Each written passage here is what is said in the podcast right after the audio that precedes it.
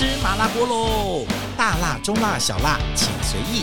最好吃的食物，最好玩的故事，都在麻辣鸳鸯锅。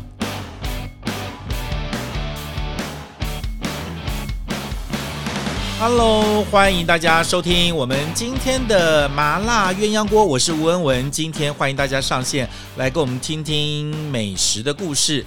其实哦，很多人喜欢吃很多的美食，而且有些美食常常会有一些流行的这个节奏啊，一下子突然流行什么，像前阵子流行今年那个蛋黄酥，大家就毛起来吃蛋黄酥啊，一下子流行吃什么蛋挞，就开始吃蛋挞。哎，蛋挞的故事我们讲过了哈，但是呢，我觉得有的时候大家听听我们的节目。可以长知识，然后也可以知道说，哎呀，原来这些食物它背后有这么好玩的故事。像上次我到高雄去吃饭，跟一个高餐的老师吃饭，讲讲讲就讲到那个筷子，就我节目里面有讲过那个箸，就以前我们的筷子叫箸，后来改成叫筷子，我就讲了这个故事。他说，哎呀。原来是这么好玩的故事啊！有时候老师我知道的也是一些奇门遁甲，没有一些奇怪的知识、冷知识。那一般课堂不会教这些东西。那我们在聊这些的时候就特别好玩。那如果你真的不知道为什么箸后面叫筷子，请你到前面去听为什么。东方人用筷子，西方人用刀叉。我有一集是专门讲这个的，你可以去听听看，就可以对这个饮食文化的一些旁边周边的事事情有一点点了解。然后你在吃饭的时候跟别人有话题，哈，不要都是聊薪水、聊工作，也不要都聊小孩，不要聊你的老公，也不要都聊你的什么名牌，而聊聊这些食物上相关的东西，其实是一个社交上非常好的。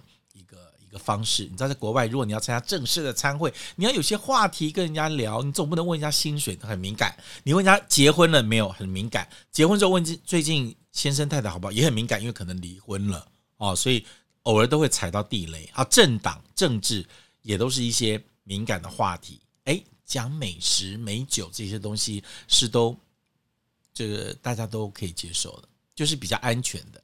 而且可以显示你博学多闻，所以呢，我已经有很多的 follower，就是我们的好学生然后，像那个我们东京的这个胡嘉文，我的节目一上线，他都立刻在那边，在那个地方立刻就就就就开始，还会点你要是你要讲什么，然后马上听，因为日本东京太无聊了，他要赶快听，要不然他日子过不下，他嫌我上节目的速度太快，嫌我太不太慢。怎么会那么久才上一集？你知道台北很多事情要忙，真的要静下心来讲很难呢，对不对？像 Angela，我们那那个朋友，他每一集都把我的内容倒背如流，然后附送下来，在他所有的餐会去说，简直就是吴老师上身的感觉，对不对？呃，就是帮我取名字，那个叫林志玲，这个叫乔治克隆尼。好，不管啦，来，今天算是呃这个圣诞节，好，圣诞节。那么圣诞节已经由来已久啊，就是跟当然是跟基督教宗教这边是相关的。那我们今天来讲一下跟这个圣诞节相关的这个呃甜点，让大家稍微知道说啊，这些在各国吃不同的甜点呢，它其实是有一个历史的一些故事跟缘由的啊。有时候在讲这些东西的时候，你就会觉得特别好玩，好，特别好玩。那呃。比如说，到了冬季的时候，欧洲是很明显的那种四季变换，所以他们到了季节，尤其是进入圣诞节季节的时候，他们有些特别喜欢吃的东西，会都会在这个时候呈现出来，那就会呃影响他们的这个饮食啊，特别是甜点。好，那我们来讲一下圣诞节几个呃会大家常知道，现在比较容易知道，以前可能有一阵子可能还不是很熟，但现在因为大家常知道，我们再来讲就很清楚了。好。我们来一一讲最近在圣诞节应该要吃的一些呃甜点哈。那当然就是以圣诞之名上市的有几个哈。第一个就是我们来讲呃德国的史多伦蛋糕。那这个蛋糕它的质地其实有点硬哦，呃虽然有一点点的酵母，可是它没有发酵的非常非常的蓬松啊，所以它质地是很坚硬的。那这种是属于德国的蛋糕，你光听这 stolen stolen 就很像德文。我也不知道我讲的对不对？好，那它的原名叫做 Christstollen，哈，那么就是圣诞的史多伦蛋糕，那是属于德国的一种甜点，它的质地很像一种硬的面包啊，那么也是一种用了很多的果干的这个甜点啊算面包，也是圣诞节应该要吃的。那这个蛋糕呢，它有个特色，就是说它放了很多的果干跟酒。好，那这个果干呢，你要知道哦，尤其是在夏天、秋天的时候，欧洲有很多的水果会盛产，桃子啊，哈，杏仁呐，啊，杏杏杏子、杏桃，然后。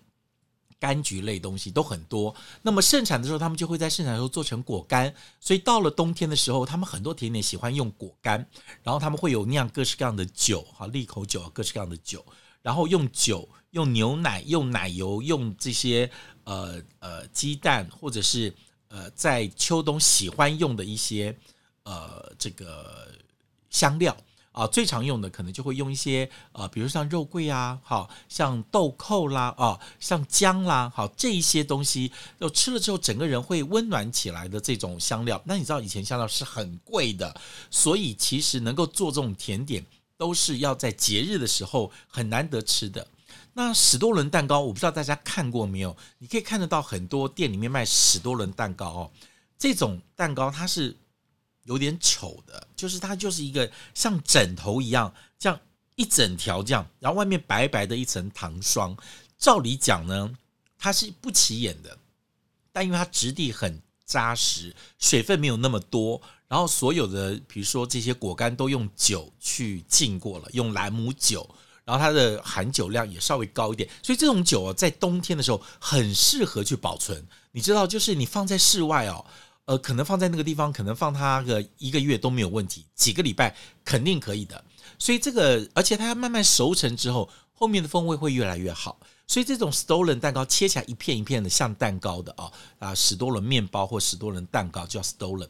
来，这个是在德国圣诞节里面最早出现的时间啊，按照史料来记载，大概是五百多年前。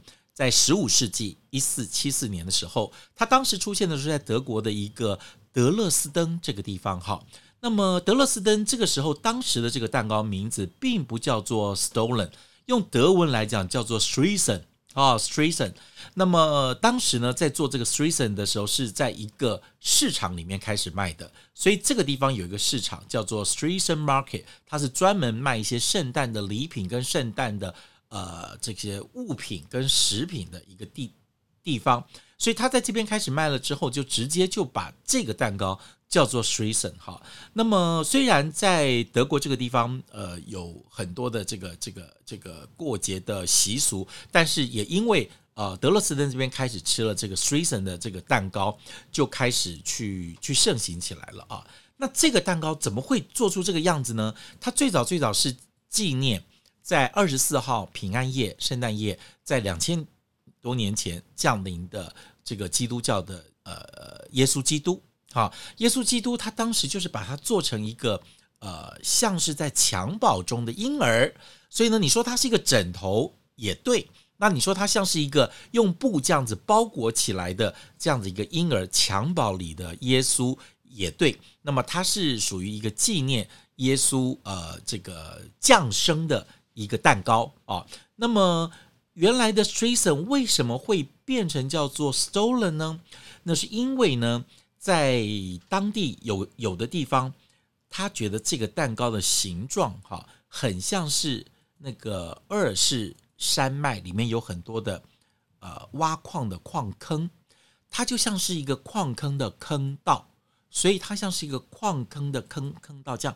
半圆形的，这样伸进去长形的，就是矿坑的坑道入口。那这个坑道入口的德文叫做 Stolen，所以呢，原来它的形状是像耶稣基督的这个小 baby 的形状。然后它在诞生的地点是在德勒斯登的一个圣诞的市集所诞生的。可是最后因为呃很多的矿工认为这样的一个蛋糕。长得就像他们矿坑的入口，叫做 Stolen。后来这个蛋糕的名字就改成 Stolen，那么中文就直接翻成叫做史多伦蛋糕啊。所以呢，你看这个是纪念耶稣基督他在伯利恒这个地方降生的时候，平安夜降生的时候，他在马槽里面，然后呢，就刚好是用布这样子包裹起来的一个婴儿，所以啊，那时候圣母玛利亚这样抱着他，那么就是一个祈福的一个纪念的一个感觉。那么在德国也有一个点心哦，它是跟耶稣基督是有关的，那它是一年四季都在吃的，未必是一定在圣诞节吃。那圣诞节也有人吃哦，那个这个就是在德国很有名的一个点心，叫做 Brezel。那么 Brezel 呢，翻译过来叫做椒盐的卷饼，哈 Brezel。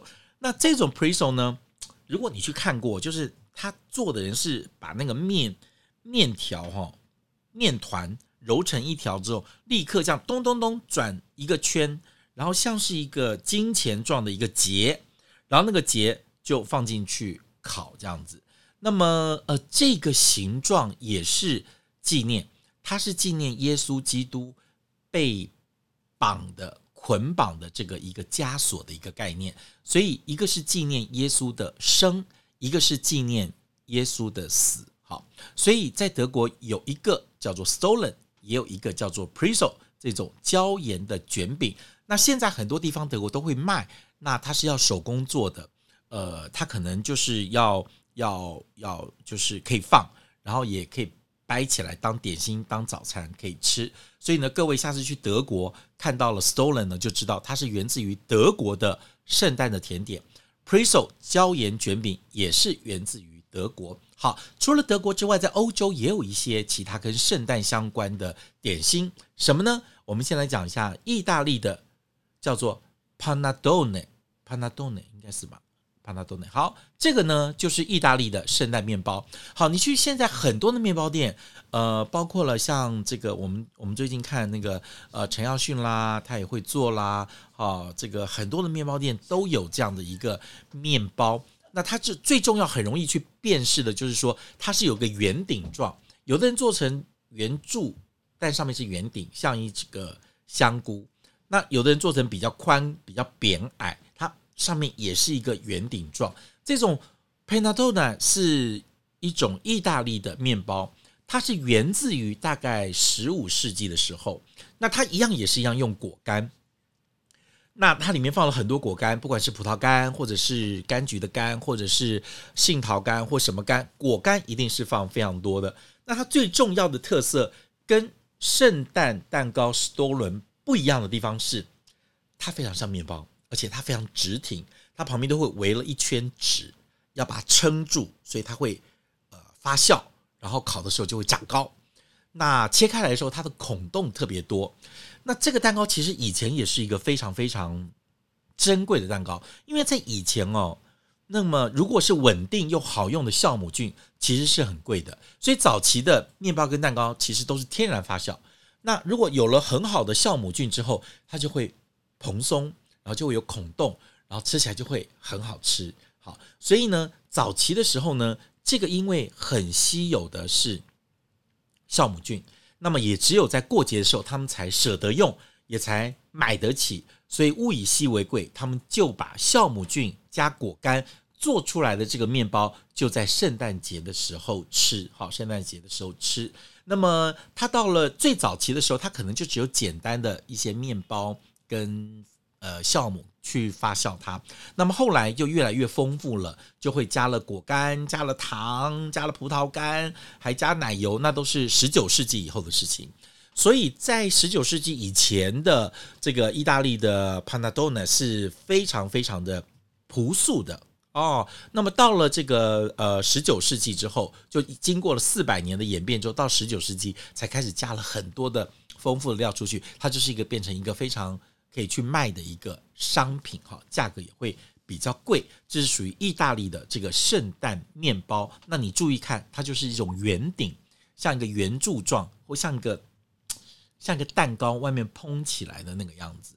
那它上面可能有时候会撒一些糖霜啦，或者是加些有的没有的啦哦。那要吃的时候，意大利很喜欢加加那个 mascarpone cheese 啊，加了 mascarpone cheese 来涂这个面包，就会非常非常的好。好吃，那或者是你可以撒一些糖糖粉在上面，那么就可以呃配咖啡配茶当下午茶。那也因为这个面包，它的孔洞非常的明显，非常的多，那它非常适合切片做成法国吐司那种布丁蛋糕那种，你知道吗？就是你把鸡蛋打散了之后，加点鲜奶油，有的人喜欢加一点点的肉桂粉或豆蔻粉进去，那这个的蛋奶汁就有味道的，然后再把这个切了片的圣诞面包去浸在这个蛋汁里面，然后到奶油锅里面去煎，煎成法国吐司酱哦，因为它。那个孔洞很多，很疏松，它可以吸非常多的蛋汁，所以煎起来之后，那个蛋那个法国吐司的这种质地会非常非常的软嫩又好吃。所以呢，这个圣诞面包算起来从十五世纪到现在，也大概有五百多年的历史了哈。当然最后就是这一百年，就是变得非常的商业化，然后非常的面包店卖，然后加很多好吃的果干进去，就变得非常的丰富了。好，我们刚刚讲过了德国的，也讲过的意大利的。接下来我要讲法国哦，法国也有在圣诞节喜欢吃的这个蛋糕，叫做法国的树干蛋糕 （Christmas tree），就圣诞树。可是跟我们家里面那种有树叶的圣诞树不一样，它就是树干，就是只有树干，就是一整只的树干。好，法国为什么会喜欢吃这种树干的蛋糕呢？主要是因为他们这种点心都是。用在这个圣诞节的大餐的最后的甜点就会上这个，我不知道大家有没有看过。我在多年前曾经跟台湾一个非常知名的法国点心的老师叫柯瑞林老师，我有上过他的圣诞树干蛋糕的课。嗯，我做过一次，人生就那么一次，也没有再其他次。做完之后，哎呦，这么麻烦哦，老师谢谢你，我以后不会做了。我跟你讲，他怎么做呢？他就先把那个。质地比较硬的，就是稍微像海绵蛋糕，薄薄的一层，用整个大烤盘去烤，烤成方形的。烤成方形的之后呢，然后就涂上酒、糖汁、蜜汁的酒，好，然后卷，卷得很扎实，卷起来是不是变成一个像是蛋糕卷，长长的蛋糕卷，大概有五十公分到六十公分左右长长蛋糕卷，然后呢，在三分之一、三分之二的这个地方切一刀，切成斜的，斜切哦，不是直切，斜切一个切口。那斜切短的这边不是就有个切面了吗？短的这个拿起来就铺在这个长的蛋糕上面，接在上面，接在上面，用奶油涂一涂，接在上面。然后这时候就涂了一层的那个巧克力酱在上面，所以它就看起来像是一个。整个树干，然后旁边有多出一小只的树干，啊，那都是斜切面，然后淋好了这个呃这个巧克力酱汁之后，用那个刮刀稍微刮一下树干的刮痕，刮一下啊，刮刮就像树干的树皮一样。刮完之后呢，就开始等它冷冷却，冷却之后就可以撒那个糖霜、糖粉，这样放下去。咚咚咚咚咚咚，淋下去之后呢，就像是一个雪降在一个树干上面，然后你就可以放很多小玩偶，圣诞树啊，圣诞老公公、麋鹿啊，小孩啦，什么各式各样的小玩偶铺在上面，就是一个非常好看的圣诞。这个圣诞蛋糕因为有巧克力的外面的这个糖，这个巧克力酱裹裹在外面，那因为它的酒也很多，所以它其实也可以放个一个礼拜、两个礼拜是没有问题的，而且它非常非常漂亮。好，法国为什么会喜欢吃这种树干蛋糕呢？主要是因为在欧洲冬天的时候，家里面都会有壁炉，所以呢，壁炉之之后呢，就是取暖的一个象征。所以当时他们做蛋糕的时候呢，都会呃，比如说他会放一些葡萄酒啦，会放一些葡萄干啦、果干啦，在蛋糕里面放这些东西，也有个寓意，就是让未来都可以丰收。也可以这样子啊，不管是你做的农作物或者是水果，都可以丰收。他们在烧壁炉的时候，偶尔也会倒一点点的葡萄酒进去。哎呦，整个房间里面就会有那个果香、酒香四溢。当然有一个祈福的概念，是不是像我们的拜拜呢？好像有点像。淋一点九在这个这个壁炉里面的木木材上面。好，接下来呢？后面的壁炉就越来越少了吧，因为开始就电气化喽，家里面有暖气喽，有电喽。真正在家里面，尤其在市区里面，真的有个壁炉烧木木呃树干木木头的机会越来越少，所以他们就把蛋糕，就圣诞节蛋糕做成像木材的状态，就是仿壁炉的柴火的样貌。那么也因为他们在烧柴火的时候会放一点的酒进去，所以它的这个蛋糕呢也含了很多的酒，含了很多的果干，主要也是因为希望让它像来年一样，就是丰收。不管你是种水果的也好，种这个栗子的也好，种葡萄的也好，都能够丰收。好，这个就是属于法国的一个特殊的甜点，叫做树干蛋糕。所以看到那个很朴素的多伦蛋糕，又硬的，你想要德国人的那个个性像一个硬石头，你就想起来它是德国的啊。那意大利的那个蓬松的那个像是圆顶的。啊、哦，像是这个轻柔的，就是意大利的个性一样，它就属于意大利的这个圣诞面包。那树干面包就是属于法国的。好，所以你看到我们今天呃学了呃德国的，学了意大利的，还有法国的。好，接下来我们最后再来讲一个，它是属于英国的。英国是什么呢？英国好吃的东西好奇怪，我后来也才发现哦，它是英国的。来。英国有一种肉馅派，要肉馅饼啊。这种派这种饼呢，它最早最早的时候做的时候是把肉跟这个果干放在一起。那当时的肉哈，它应该来讲瘦肉的比例不多，也是脂肪就肉的肥肉比较多。好，所以这种 mince 呢，后来慢慢肉退出了这种呃甜点跟派之后，他们还是把这种切碎的果干。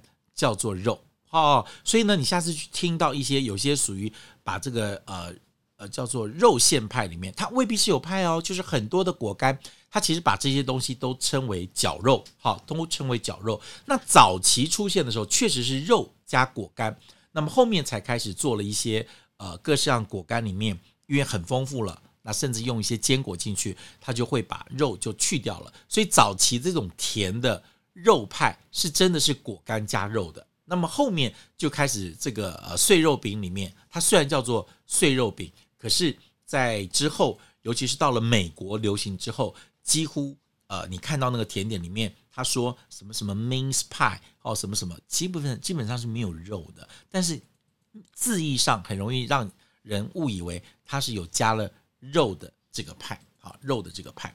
好，最后呢我们。英国这么无聊啊，就这样讲完了，好吧？好，我们最后来讲一个小朋友最爱的。讲完了这个之后，我们拿这个做压轴来开始来聊这个，叫做姜饼人。哎，圣诞节时候为什么叫做姜饼呢？姜饼屋、姜饼人，到底是先有姜饼屋，还有像还有先有姜饼人，还是先有姜饼人再有姜饼屋？嗯，我们来研究一下。好，首先我们必须要了解，姜是早期被当做是调味料的。那现在当很便宜了，也大量种植了。早期它可能跟肉桂一样，它可能跟豆蔻一样，这些都是属于香料。那也都是在一些呃热带地方去生长的。然后它也是比较稀有的，对欧洲来讲，所以它是比较贵的。那所以早期姜也不多，姜只有在这个冬天的时候，因为一吃之后会发热，所以在天冷的时候吃姜会特别的保暖。所以在欧洲人很早很早，他们就有在呃这个呃冬天吃姜的这个习惯。它是一个非常昂贵的食材，也只有富贵人家在过圣诞节的时候、复活节的时候、万圣节的时候，他们才会用到的一种高级的香料。好，那么最早最早可以溯源这个姜饼，好，姜饼可以溯源到十一世纪哦，大概是。一零多少年的时候，哈，十一世纪，十字军东征的时候，他们因为天寒地冻需要保暖，所以他们会在他们的食物里面就放一点点的姜。所以在这个时候，不管是吃成就是面呃饼干，或者是甜点点心，或者是食材里面，都会多少加一点点姜。那从十七世纪开始就有姜饼的出现，好，所以姜饼很早很早就出现了。那早期的姜饼是做成什么形状呢？不可考啊！以前可能就随便弄一块圆的、方的或什么形状，随便只要跟面糊放在一起烤一烤，它就可以吃了。所以姜饼在十一世纪十字军东征的时候，它基本上只是一个保健食品啊，它可能跟节日、跟这种喜庆不太能够连接在一起。好，那么一直到了十六世纪，有一个很很好玩的传说，就是英国女王伊丽莎白一世，她啊在做宴会之前哦，她想要记得每个宾客长什么样子。那也不能给照片，现在有手机喽，你可以看一下长什么样。以前没有手机啊，你要去让人家画画也很难画画。所以最早最早传说了哈，在十六世纪英国女王伊丽莎白一世的时候，她曾经要求她的厨师，拜托拜托，你把那个饼干姜饼可不可以做成今天晚上要出席宾客的样子？这个宾客是长头发、大鼻子，还大嘴巴，还做成什么样子？就做成这个宾客的样子，然后烤出来。放在桌上，哎，排成一排，所以女王就知道今天跟她吃饭的人，右边那个人是谁，左边这个人是谁，谁是有胡子，谁是没胡子，谁是戴帽子没有戴帽子。所以你到时候易容或今天换了帽子有帽子，把饼做出来之后，你当天换了衣服，女王就认不出你长的样子了。我觉得有点奇怪，你知道吗？就是那饼干烤出来，每个都是一个样子呀。而且那个怎么去画呢？你根本就没有办法去去，你你是根本没有办法去了解说，这个这个人长得跟饼干每个都烤成咖啡色，你认得出来吗？要不然就要做很多，所以我也不知道说这个到底呃是不是真的或者是假的。好，那反正就有传说是说，十六世纪的时候，英国女王就是用姜饼人。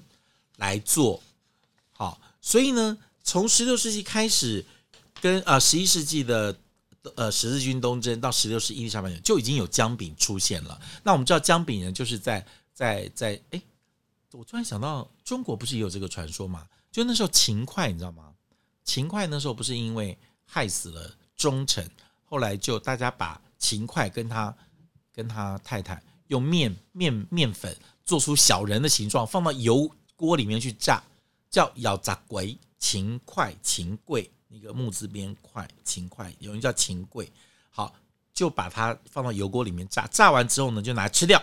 这个就是油条的由来。所以早期的油条也是因为油炸秦桧而来的。所以就是也是把那个面粉做成人的形状，面团做成人的形状去炸。那所以呃，早期叫呃油条叫油炸鬼。其实那个“鬼”是勤快的“油”，嗯，第二个字“快”的谐音，好，就油炸贵，油炸勤快，油炸鬼，油炸鬼，就后来变做长条，就没有人的形状，就做成条状，叫油条了。早期也是因为把面团做成人的形状，那跟伊丽莎白女王一世把姜饼做成人的形状来认客人，异曲同工之妙，异曲同工之妙。好，那么最早都是做姜饼。后来到十六世纪时候，做成姜饼人，人的形状出现。那什么时候出现姜饼屋呢？好，根据我们的调查呢，这是跟在十九世纪初，大概一八一二年的时候，有一本童话书《糖果屋的诞生》非常有关。当时在德国这个地方，有一个格林童话，就这对兄弟是一个写童话故事的一个高手。那他写了很多童话故事，当时畅销的一本书叫做《糖果屋》。那这个糖果屋里面呢，就有姜饼屋，也有姜饼人。哦，那姜饼不是要过河吗？对不对？那怎么办呢？我是饼干，我一过河我就死掉啦，就是马上就变成泡在水里面的饼干就软掉。后来姜饼人就向狐狸求救，在姜饼在狐狸身上就过河，然后后来就狐狸很坏。为什么大家都把狐狸讲很坏呢？狐狸为什么在所有的动物故事里面都是坏人？好，那个狐狸就就说，他就故意要要叫姜饼人说啊，水要淹上来，要淹上，我要沉下去，我要沉下去。然后那个那个姜饼人就只好一直跑，一直跑，跑到狐狸的头上最高的地方，要不然他就会掉到水里面死掉。到了头上那边就到嘴这边很近了，狐狸就叭一口就把姜饼人吃掉了。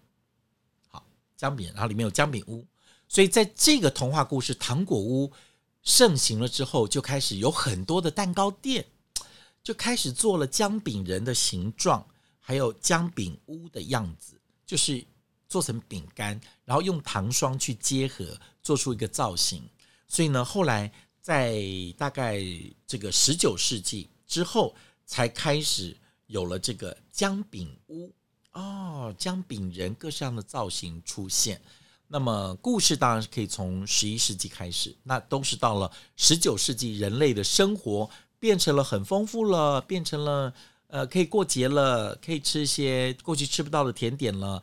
然后不只要吃到，还要吃到漂亮，还要吃到造型，有商业盛行了，可以卖姜饼人、姜饼屋的糖果店、面包店、蛋糕店多了之后，姜饼屋跟姜饼人才开始变得盛行，也就是十九世纪的事情。好，这些都是关于跟圣诞礼物。圣诞甜点有关的，所以今天人家问你说啊，史多伦是什么？你要记得它是德国的哦，像是呃从一个市集来的，但是最后因为像一个坑道，所以叫做 stolen 啊，stolen，它是德国来的。